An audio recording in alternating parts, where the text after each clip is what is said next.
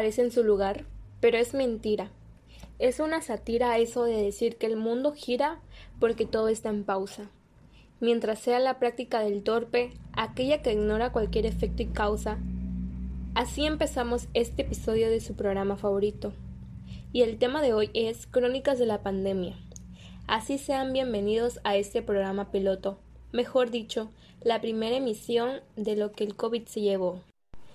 Y hoy hablaremos precisamente de las crónicas de la pandemia, antes que nada, nos parece oportuno hacer un pequeño resumen acerca de toda esta situación que nos ha venido atacando desde prácticamente empezó el año. Corría diciembre de 2019, cuando en la ciudad de Wuhan, China, comenzaba a brotar todo esto de un nuevo virus, el SARS-CoV-19. Todavía un poco ingenuos de lo que podría llegar a ser el virus, comenzó a esparcirse más pronto que temprano y terminó siendo una cuestión bastante grave. Sí, claro, y es que hoy que atravesamos esta difícil situación, que al principio parecía hasta ficticia, incluso originó muchísimos chistes sobre el tema, sin imaginar que se convertiría en una auténtica alerta mundial. Y es que allí en la lejana China bastó un parpadeo de ojos, unos primeros días del año cuando de repente, wow, Resulta que todo el continente asiático y todo el viejo continente, toda Europa, todo aquel lado del charco se encontraba en condiciones muy riesgosas debido al brote del COVID-19. Mm, corría tal vez los primeros días de marzo y se escuchaba ya el rumor de que el temido virus se convertiría en pandemia y tarde o temprano y más temprano que tarde en realidad llegó aquí al suelo mexicano y todavía un poco escépticos cuando comenzaba febrero, todavía sin querer creerlo, sin saber qué esperar de toda esta situación, de repente llegó y llegó sin avisarnos cómo iba a ser este proceso y pues nos pegó con todo, ¿no? A partir de ahí se han citado un montón de cuestiones. El gobierno normal comenzó a tomar medidas pues para tratar de solucionar este gran y nuevo conflicto. De repente aquí en México comenzaron a cerrar algunos establecimientos, algunos lugares como las plazas comerciales, los cines, se cancelaron conciertos que habría en algunos estados y pues como ya sabemos lo que sí de plano se canceló fueron las clases todo el ciclo escolar que terminaba antes de las vacaciones de Semana Santa y en algunos casos únicamente se adelantaron las vacaciones, pero aquí es donde comienza todo ese tema de las clases en línea. Y bueno, un poco hacia otras palabras, es como comenzó la gran pandemia. Una pandemia histórica que para muchos de nosotros es la primera vez que vivimos algo así. Y estamos más que seguras que es algo que va a quedar marcado hasta en los libros de historia. Y cuando pasen los años y sus nietos les pregunten qué hicieron durante la pandemia del 2020, quizás muchos responderemos que nos quedamos en casa, a puntos de volvernos locos por meses de encierro, tomando clases en línea, probablemente en pijama y con algunas crisis existenciales. Sí, es a partir de ahí, como dijimos antes, se han presentado un montón de cosas.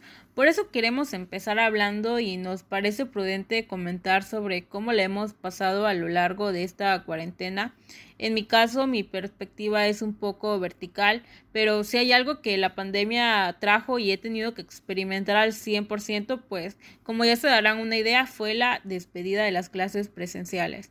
Y bueno, creo que ya llevamos tanto tiempo en cuarentena que no recuerdo exactamente el día en que nos dijeron, ¿saben qué chavos? Ya no van a regresar a la escuela.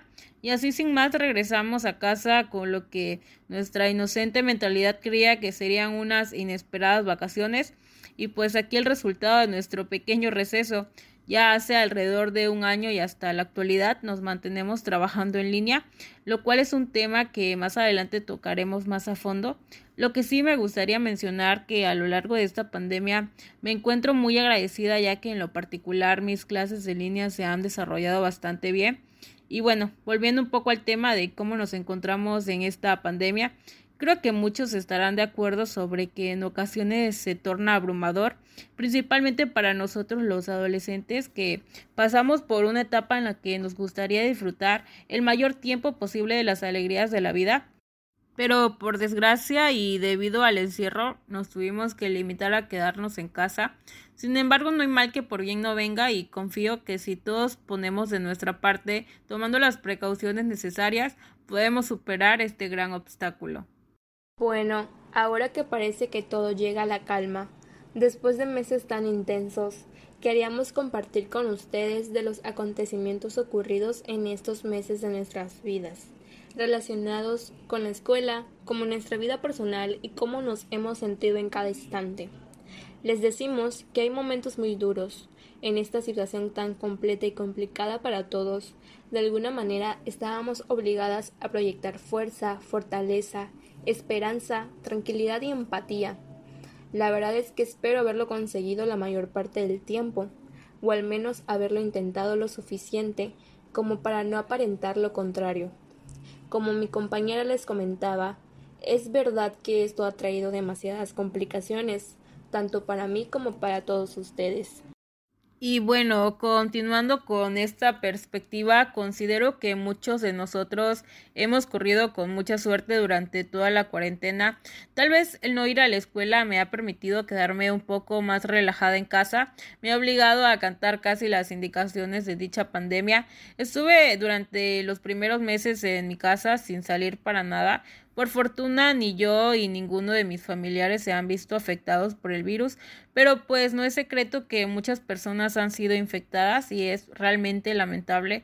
Por eso, repito que es importante seguir las indicaciones sanitarias para evitar contagios y mantenernos a nosotros y a nuestros familiares seguros. Claro, como dices, es tanto cierto igual que tú, Fanny. También he sido afortunada de no haberme infectado. Y como sabemos, algo que seguramente es y siempre será criticado es que el gobierno en un principio no supo manejar dicha situación. Con respecto a las clases virtuales, teniendo en cuenta las propias bondades que brindan las tecnologías de la información a través de los diferentes espacios virtuales, diferentes autores refieren las ventajas y desventajas de las aulas virtuales asumiremos algunas que se reflejaron durante nuestro desarrollo como estudiantes. Algunas ventajas son superas las limitaciones de tiempo y espacio, desarrolla una amplia cultura computacional, enriquece el aprendizaje desarrollando un pensamiento creativo y constructivo. El usuario establece su propio horario adaptándolo a sus necesidades.